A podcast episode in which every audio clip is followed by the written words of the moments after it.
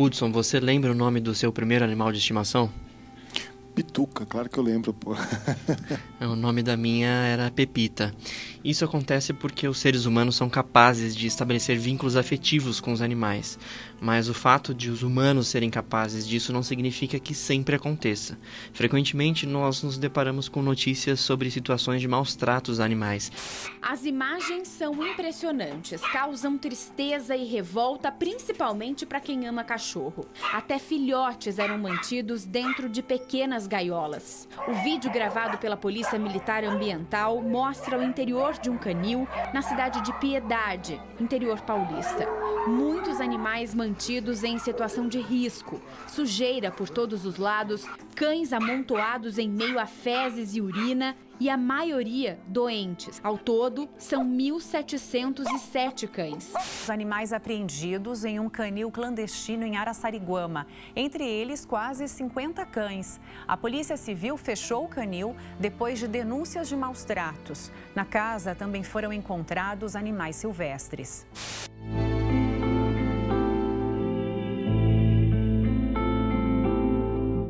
E foi justamente considerando situações como essa que o Senado aprovou um projeto de lei que versa sobre os direitos dos animais. De acordo com o texto, os animais devem ser tratados como seres que têm sentimentos. Anteriormente, perante a justiça, esses eram considerados objetos, bens móveis. Mas mesmo com avanços na nossa legislação, parece que existe um abismo entre os direitos dos animais e como as leis efetivamente funcionam.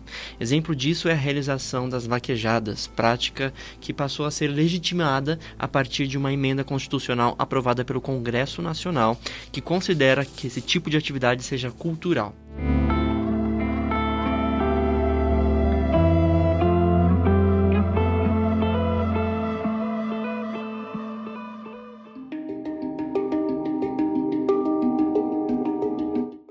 Hudson, as leis são instrumentos importantes no combate aos maus tratos dos animais, né? O que pode ser feito e o que já foi feito nesse sentido em âmbito municipal em Sorocaba? Pois é, Tiago. É... Como você disse, as pessoas parece que quanto mais o tempo passa, mais os seres humanos vêm decepcionando os próprios humanos e as pessoas acabam ficando mais é, é, apegadas ao pet, né? Seja o gato, o cachorro, mais no âmbito municipal, eu quando entrei é, no começo do meu mandato, existia aqui algumas leis voltadas a maus tratos, né? E essas leis eram completamente defasadas. Não existia, por exemplo, quando foram feitas essas leis, tecnologias que existem hoje. Hoje, é, é nós fizemos aqui é, um, um aumento das possibilidades das pessoas comprovarem os maus tratos. Uma delas, por exemplo, é o aparelho celular. Antigamente as, as pessoas elas viam é, animais serem abandonados, gravavam esses vídeos e simplesmente caberia ali uma denúncia, mas não a criminalização da pessoa, a multa, a punição. Hoje esse material pode ser usado para punir a pessoa e a multa, que também era risória, acho que em torno de 60 e poucos reais, hoje a multa, caso o animal é, venha a falecer, chega a 4 mil reais. Ou se esse animal ficar machucado, é 3 mil reais. É, e a multa, vão falar assim, nossa, eu lembro que, obviamente, né, tudo que as pessoas fazem hoje, elas são criticadas nas redes sociais hoje. De socialização não existe nada, existe uma rede de ataques, na verdade, porque tudo que você faz, você sempre tem alguém para criticar o que você está fazendo, mas poucos pouco fazem essas pessoas que criticam. Mas nessa época eu falei assim, mas pô, é uma multa muito alta. Gente, a pena, né, a multa pecuniária, ela não existe para que a pessoa pague a multa. A multa ela existe para que a pessoa não cometa o erro, para a pessoa evite pagar a multa, para que fale assim, olha, isso aqui está errado, não faça.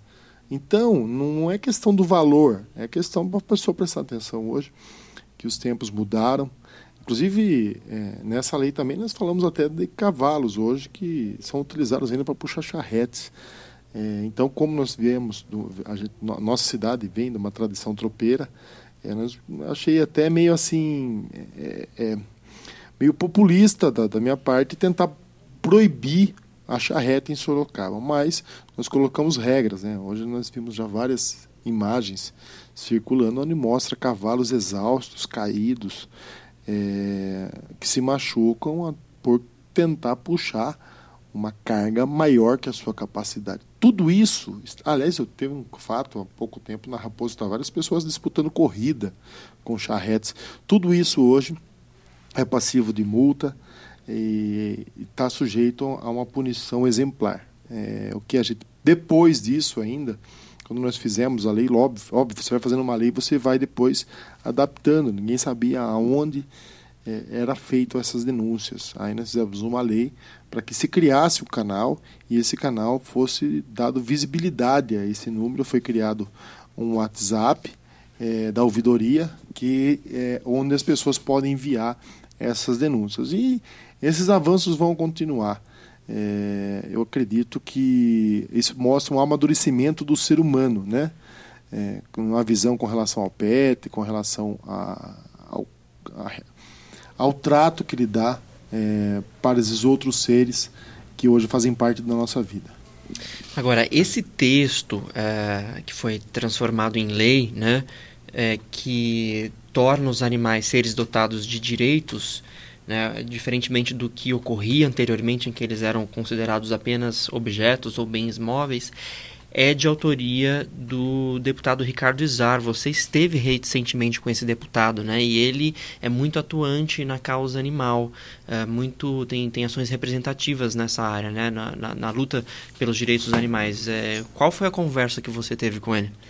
É, a conversa é muito boa, a gente sempre tem que aprender com quem sabe mais com, do que a gente. Né? É, eu falo que não é nem copiar, é você conseguir desenvolver um pouco da expertise que a pessoa conquistou. E nós estivemos lá, foi muito bem recebido, aliás, Ricardo Izar é, já se comprometeu a, a, a nos auxiliar, é, inclusive para enviar recursos aqui para a gente voltar a adquirir o castramóvel, é, eu, eu tive reparando, Tiago, até pegando a carona falando do castramóvel, que em outras cidades a quantidade de animais nas ruas é maior que Sorocaba. Isso mostra que nós estamos conseguindo avançar e a castração é uma delas. Mas o Ricardo Zay é uma pessoa sensível a essa causa. É, nós tivemos agora aqui, o, o chefe de gabinete teve aqui essa semana com a gente conversando, estamos alinhando. Ele vai mandar aqui para nós agora minutas de leis que já foram aprovadas em outras cidades é, e que teve a participação no gabinete dele. Nós vamos fazer um apanhado às leis existentes em Sorocaba e tentar, mais uma vez, como nós fizemos a lei dos maus tratos. É, a lei existia, mas era uma lei ultrapassada. Se a lei existir, nós vamos readaptá-la, né? vamos dar um upgrade nessas, nessas leis. E as se elas não existem, e se for da necessidade, né? não adianta fazer lei por fazer, mas se for uma lei que Sorocaba é, venha colaborar com Sorocaba, eu acho que também a gente pode encampar e colocar discussão aqui na Câmara. Agora você falou sobre é, possibilidade de realização de denúncias, sobre as multas que são previstas para crimes de maus tratos contra os animais, né? Mas qual que é o caminho da ocorrência de maus tratos até a aplicação das sanções previstas em lei? Hoje é, são vários caminhos. Então, há pessoas, como eu ainda acho que é uma novidade esse negócio de denúncia, é, para se colocar a, a, um, algo, é, o crime animal em evidência, as pessoas não sabem para quem ligam. Né? Tem até o, a Polícia Civil, que é um 97, mas a Polícia Civil, na verdade, ela vai investigar depois que as coisas aconteceram. Para atender, ainda é a Polícia Militar 90, mas está, está se criando um corpo agora dentro da, da, da Prefeitura Municipal de Sorocaba, mais específico dentro da Guarda Municipal, que é uma, uma divisão especial que vai cuidar só de maus tratos animal. Então, é, essas denúncias são feitas através do 153, mas esse é para aí que entra a diferenciação. Esse é para o flagrante.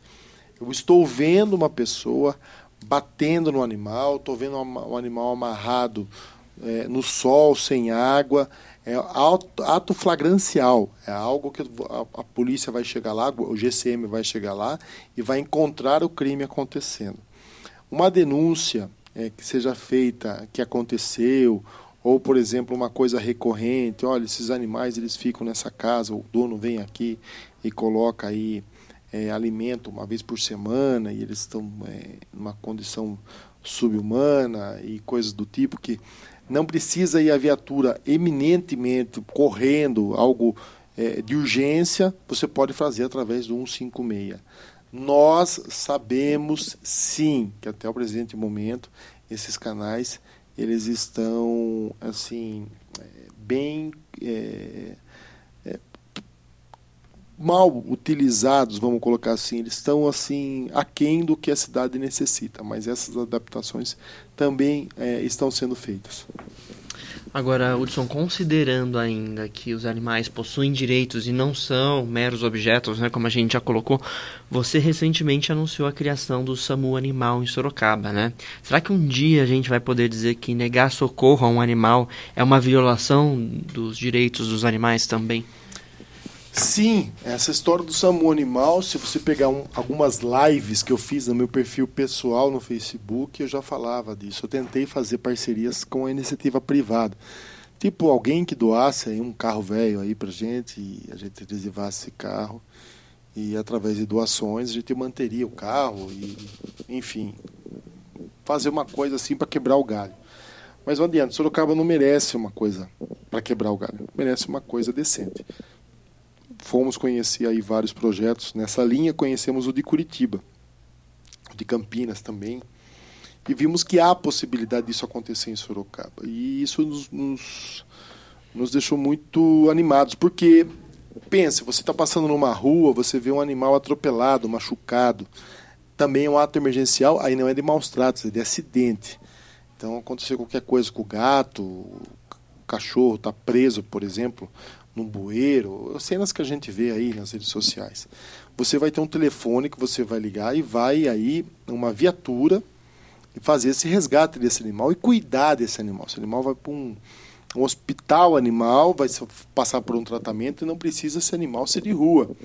Daqui a pouco a, a senhorinha aí que está nos ouvindo aí, ela abriu o portão da casa, esse animal saiu na rua e veio um carro atropelou. É horrível isso acontecer, mas acontece, já aconteceu comigo, já tive animal meu atropelado.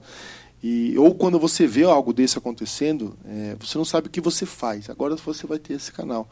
Isso é importante, isso mostra um avanço. Muitas vezes a pessoa fala assim, ah, tem que cuidar da saúde do ser humano. Mas isso não faz com que o nosso mandato, pelo menos o meu, é, ele, ele deixe de lado as outras questões da saúde.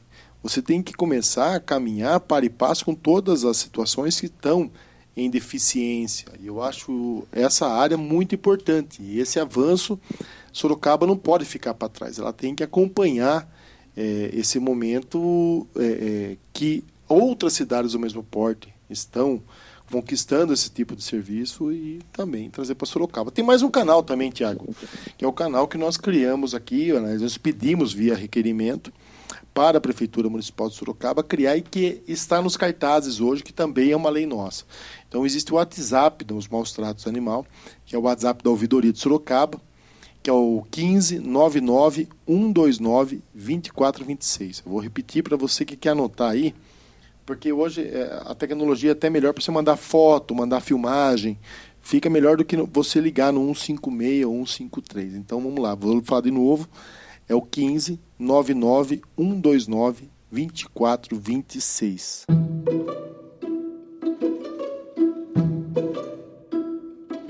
Muito bem, vamos para a segunda parte do podcast. Vamos falar sobre as notícias de Sorocaba. Polícia Civil fechou um canil clandestino suspeito de maus tratos a animais em Araçariguama, na região metropolitana de Sorocaba. O caso ocorreu na manhã de terça-feira, dia 12. Ao todo foram resgatados 42 cachorros, um galo, duas cabras, um cabrito e duas tartarugas. Uma idosa de 62 anos e um homem de 38 anos serão investigados. O caso foi registrado como prática de ato de abuso a animais na delegacia de Araçariguama. Alguns animais estavam vivendo em pequenas caixas e gaiolas. Hudson, é, como que você vê o comércio de animais e o que você acha que pode contribuir para acabar com situação de crueldade como essa? Né? A gente sabe que é, dentro dessa lógica de mercantilização, infelizmente o animal também acaba fazendo parte. Né? E em função disso, muitas situações de maus tratos é, de pessoas que é, utilizam os animais como forma de lucro, né, para poder é, é um produto, reproduzir é um os produto. animais e vender como se fossem produtos, né? É. Como você acha que a gente pode é, acabar ou tentar é, coibir situações como essa? Olha, não existe a possibilidade da Câmara Municipal hoje fazer uma lei proibindo a venda de animais. Eu estava vendo alguns estados americanos, eles têm essa, essa, essa lei vigente lá que proíbe com que o animal seja, que, aliás, ela só permite que o animal que for vendido tenha é, seja oriundo das ruas. Então, os pet shops lá, eles fazem tipo assim grandes captação de animais, de animais das ruas, isso aí tudo acompanhado, certificado, existe uma fiscalização muito boa. E para se vender esse animal, só se ele saindo da rua. Então, não existe mais esse negócio de comercialização de animais de raça, ou essa fábrica, essa indústria de se fabricar animais para poder ter lucro em cima disso. Só que eu tentei trazer essa lei para Sorocaba. Falei assim, interessante fosse, aliás, acho que alguns estados não podem nem vender é, essas pet shops, eles tiram o animal da rua, tratam esse animal e colocam ele para adoção nos pet shops. Obviamente que o pet shop começou a cair na realidade de que ele não necessita vender animais.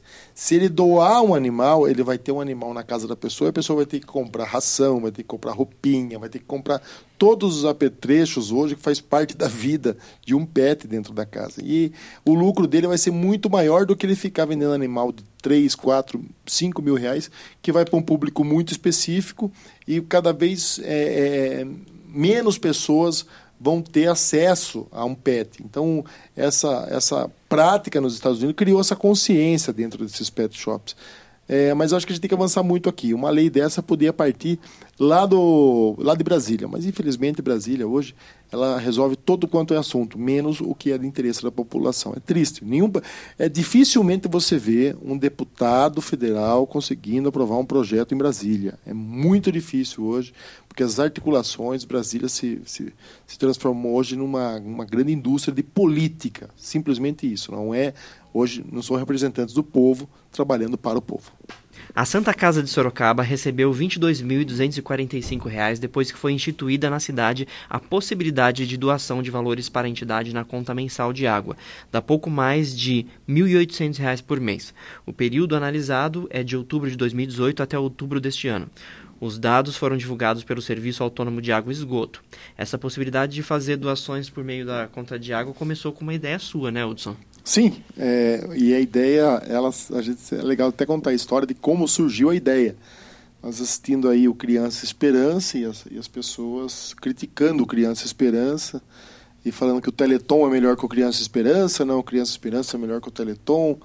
Aí a gente foi fazer um estudo na época, a gente viu que o sorocabano, ele praticamente em torno de 35, 36% dos sorocabanos com telefone fixo faziam doações para essas campanhas. Falei, pô, então o Sorocabano mostra mais uma vez que ele é um povo solidário. Por que a gente não criar um canal para que as pessoas ajudem entidades aqui de Sorocaba? E na época a Sorocaba vinha passando essa transformação é, da Santa Casa aí, de, de, uma gestão corrupta, uma gestão que passou aí uma imagem péssima para a cidade de Sorocaba, dos seus da antiga gestão, é, desvios e coisas absurdas que aconteciam na Santa Casa e eu, na época, a, a, irmã, a comunidade católica estava voltando a abraçar a entidade, e quem ia ficar à frente disso era o padre Flávio.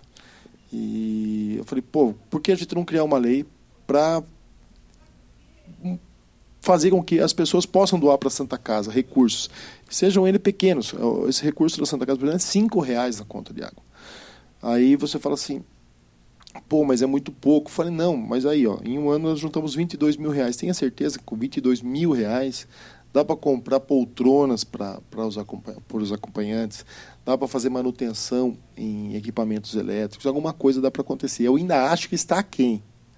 Ainda acho que está aquém. Foi um parto a gente conseguir esse projeto de lei ser aprovado, né? Porque ele era inconstitucional por, por alguns vícios. Nós tivemos que conversar na época com o então prefeito Crespo e explicar para ele é, da possibilidade disso acontecer. A gente sabe que você criar toda uma, uma, uma, uma linha de recebimento nova dentro da prefeitura dá muito problema, principalmente porque é um recurso que não vai ser contabilizado nos cofres públicos, era um código de barra apartado, que ia cair numa conta apartada, mas o resultado começa a aparecer. Eu acho ainda que esse programa poderia ser mais divulgado. Até eu me sinto na responsabilidade de, de, de cooptar pessoas para fazer parte desse programa. Quem sabe em outubro do ano que vem esse valor aqui triplique e a gente tem aí é, melhoras acontecendo com um recurso que não existia antigamente. O Jornal Cruzeiro do Sul publicou essa semana uma foto mostrando os enfeites natalinos no comércio de Sorocaba, né? É. Qual que é a expectativa do comércio para o Natal de 2019, Hudson? Você está sempre alinhado né, com o comércio de Sorocaba, você vive nesse meio. Você acha que existe esperança por parte do comerciante na cidade de que as coisas melhorem? Nós estamos aí há 10 meses é, com números sensíveis, mas positivos, que mostra aí que o comércio está tentando respirar novamente fora dos aparelhos. Nós sofremos aí é, uma questão dos 5 a 10 anos atrás, uma queda muito grande. Então, o comércio, para voltar ao que ele era, ele precisa crescer muito ainda. Mas essa sinalização deixa o empresário animado animado para comprar mais produtos para seu estoque, animado para investir agora, por exemplo, numa, nas, nas suas é, instalações para deixar uma loja mais bonita para receber seu cliente. E o principal, Tiago, animado para contratar pessoas para fazer um atendimento aí adequado pelo volume de compras que aumenta no final do ano. E é isso que a gente quer. A gente quer o comércio é, sadio porque ele gera muito emprego. A maioria das pessoas hoje que estão também estão nos acompanhando nossos podcasts sabe que muitas delas tiveram aí a sua primeira oportunidade de trabalho no comércio. Então, nós, então o jovem é, é, ele é muito bem gratificado por esse momento é, que o comércio vem começando a, a, a viver. É, e em contrapartida, é, é necessário também uma atenção do poder público, né? para que o comércio possa gerar emprego, o comércio possa se desenvolver, gerar impostos que pagam a Santa Casa, ele precisa do mínimo de atenção necessária. Né? A gente, é, por exemplo, as vias têm que estar bem iluminadas, um policiamento de acordo, ordem, disciplina e também é, investir também no encanto do Natal, uma data cristã, para a criança. Né? A criança hoje é uma das principais peças do Natal. E ela, quando vai a, centros comerciais, shopping, ela quer ver enfeite, ela quer ver Papai Noel. É um momento diferenciado é, que, com tudo isso, eu acho é, que cada vez mais a gente começa a entender qual a importância real de você fazer com que datas comerciais sejam fomentadas para que só a economia aquecida que as outras coisas vão começar a andar. Uma pessoa que consegue hoje um emprego no comércio não significa que ela é uma um temporária. Ela é, na verdade, uma pessoa que está conseguindo uma oportunidade e se fazer valer essa oportunidade, com certeza ela vai ser efetivada e vai ter um emprego aí, quem sabe, por um longo período. Milhares de prontuários de pacientes da rede municipal de saúde de Sorocaba estariam sendo armazenados de forma inadequada no arquivo da prefeitura. A situação foi constatada em visita de membros da Comissão Parlamentar de Inquérito da Saúde. Hudson, Uh, essa situação surgiu a partir de uma visita que uh, você e a vereadora Yara Bernardi uh, fizeram a central de abastecimento farmacêutico né, na quarta-feira da última semana. O que, que aconteceu exatamente? O que foi flagrado? O que, que vocês verificaram lá? E o que, que foi feito? Soube que você fez um requerimento cobrando explicações a respeito dessa situação, né? Você joga a vara no, no, no oceano para pegar um peixinho e no fim vem um tubarão na vara, né? Nós fomos lá, na verdade, com a intenção de fiscalizar a distribuição de produtos farmacêuticos para as unidades de saúde. Só que em frente a esse barracão existia lá um barracão da, do arquivo central da cidade de Sorocaba. E a hora que ele estava passando, estava a porta totalmente aberta, a gente olhou aquilo lá, viu uma bagunça, é, arquivos é, é, armazenados, armazenados. Poços no chão, todos bagunçados, virados, revirados. E ah, nós entramos lá, demorou muito tempo para alguém nos atender. É, o responsável pelo local não estava lá e, mesmo assim, nós é, ficamos é, ali tentando entender que, o que significava aquela imagem ridícula, porque nós, como comissão é, parlamentar de inquérito aqui, que estamos investigando a saúde, podemos até chegar a acreditar que aquela situação foi preparada por alguém para que nós é, nos causasse dificuldade, porque qualquer pessoa que necessitar é, manusear aqueles documentos, ele vai, vai se ver assim numa dificuldade muito grande. É quase impossível hoje você achar qualquer coisa naquele local. É, obviamente que essa denúncia foi feita, nós pedimos explicações à, à prefeitura municipal, eles falaram que ali de pronto foi falado que quando as unidades no começo do ano foi terceirizada, aqueles, aqueles documentos foram levados para o arquivo central. Então eles pertenciam ao UPH da Zona Norte, da Zona Oeste, e foi, foi enviado para lá, mas não é porque foi enviado para lá que precisa se deixar naquela condição. Né? Nada justifica aquilo, mas obviamente, como tudo no poder público, é sempre a culpa é do outro, né? Ah, não, isso não é comigo, a culpa é do outro, a responsabilidade daquele, não minha. Ah, eu, até aqui é minha responsabilidade, daqui para frente não é mais meu. Então é, é, essa coisa que o poder público hoje sofre, né? Pela pela falta de, de assim do, do, envolvimento responsável com os assuntos, com os problemas. Agora, que tem de ter, nós vamos encontrar quem é responsável por aquilo e cobrar para que aquela situação é, é, não fique mais daquele jeito e volte a ter condições, pelo menos, de, de arquivos de saúde, gente. Tem um armazenamento adequado. Agora, uma outra declaração sua nessa semana também repercutiu bastante em veículos de comunicação aqui de Sorocaba e diz respeito à questão da dispensação de medicamentos na cidade, né?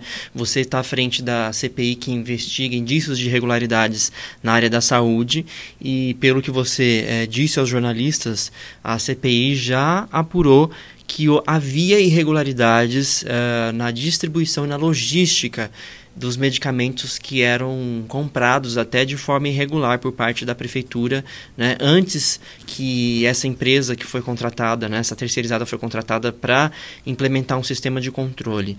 Explica, por gentileza, Hudson, do que se trata essa história de dispensação de medicamentos e o que foi descoberto de irregular. Nós temos aqui documentos que mostram claramente que não existia controle nenhum na dispensação de medicamentos e quando a gente fala isso, sempre vem aquela pessoa que fala assim: Nossa, mas você está afirmando isso?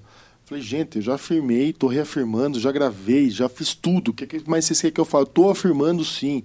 Não existia, até o mês de junho desse ano, não existia controle nenhum de dispensação de medicamentos. Alguém ganhava com isso. Então o que acontece? Você, por não ter controle na dispensação, faltava medicamento o tempo todo e gerava, pela falta, uma compra emergencial, que era feita através de ato de registro, com valores absurdos, fora da realidade, da prática de mercado. Alguém estava ganhando com isso. Para onde iam esses remédios? Quem é que, que recebeu essas medicações? É, quem ganhou com essa compra exacerbada de medicação que gerava aí despesas absurdas para o município e dificuldade para a população. Mas eu faço uma ressalva. Hoje nós tivemos lá, nesse mesmo dia que a gente visitou os arquivos, nós vimos lá uma outra realidade. Hoje posso garantir para vocês que as coisas estão acontecendo como já deveriam estar acontecendo há décadas. Eu não sei por que foi aconteceu só agora. É, então, na desorganização do poder público, muitas vezes ela é proposital para que a coisa errada aconteça. Tá? Eu tô, eu tô falando isso, não é? É para coisa errada acontecer. Eu tenho certeza que alguém tinha interesse na falta de controle da dispensação. Muita gente hoje deve ser responsável por isso, a gente vai tentar apontar isso na, na nossa CPI.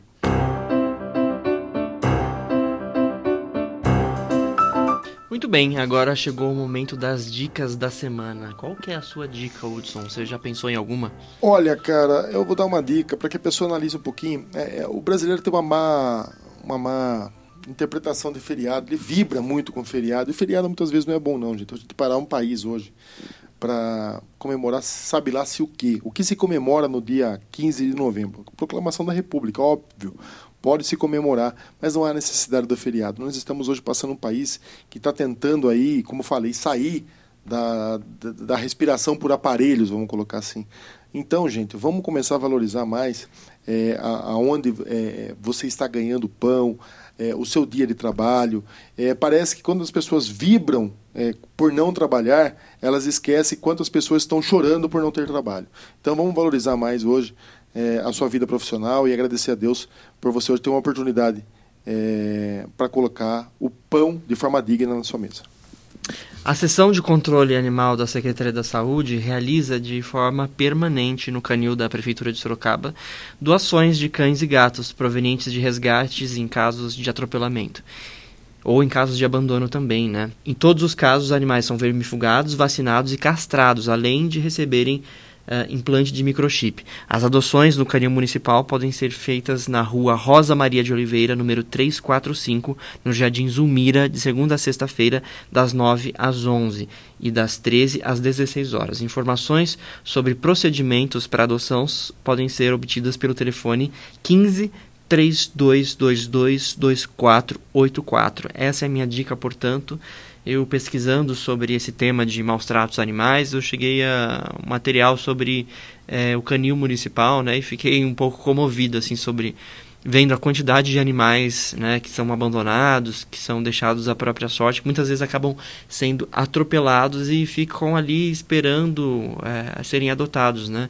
Então é, fica aqui a minha dica: não compre animais, adote, porque tem muitos animais é, necessitando de um lar, passando necessidade, prontos para dar muito amor para você e para sua família. Aliás, o, o vira-lata ele tem uma não que todos os adotados sejam vira-latas, mas o vira-lata ele tem uma resistência biológica muito maior. Não dá, nunca vi vira, vira-lata não fica doente, vira-lata ele toma chuva, ele é animado, ele é leal, ele é fiel. Parece que a gratidão por ser adotado no animal é diferenciada do que um animal. Não sei, é uma impressão que eu tenho minha, mas todos os vira-latinhas que eu tive assim, eles tinham um carinho assim diferenciado.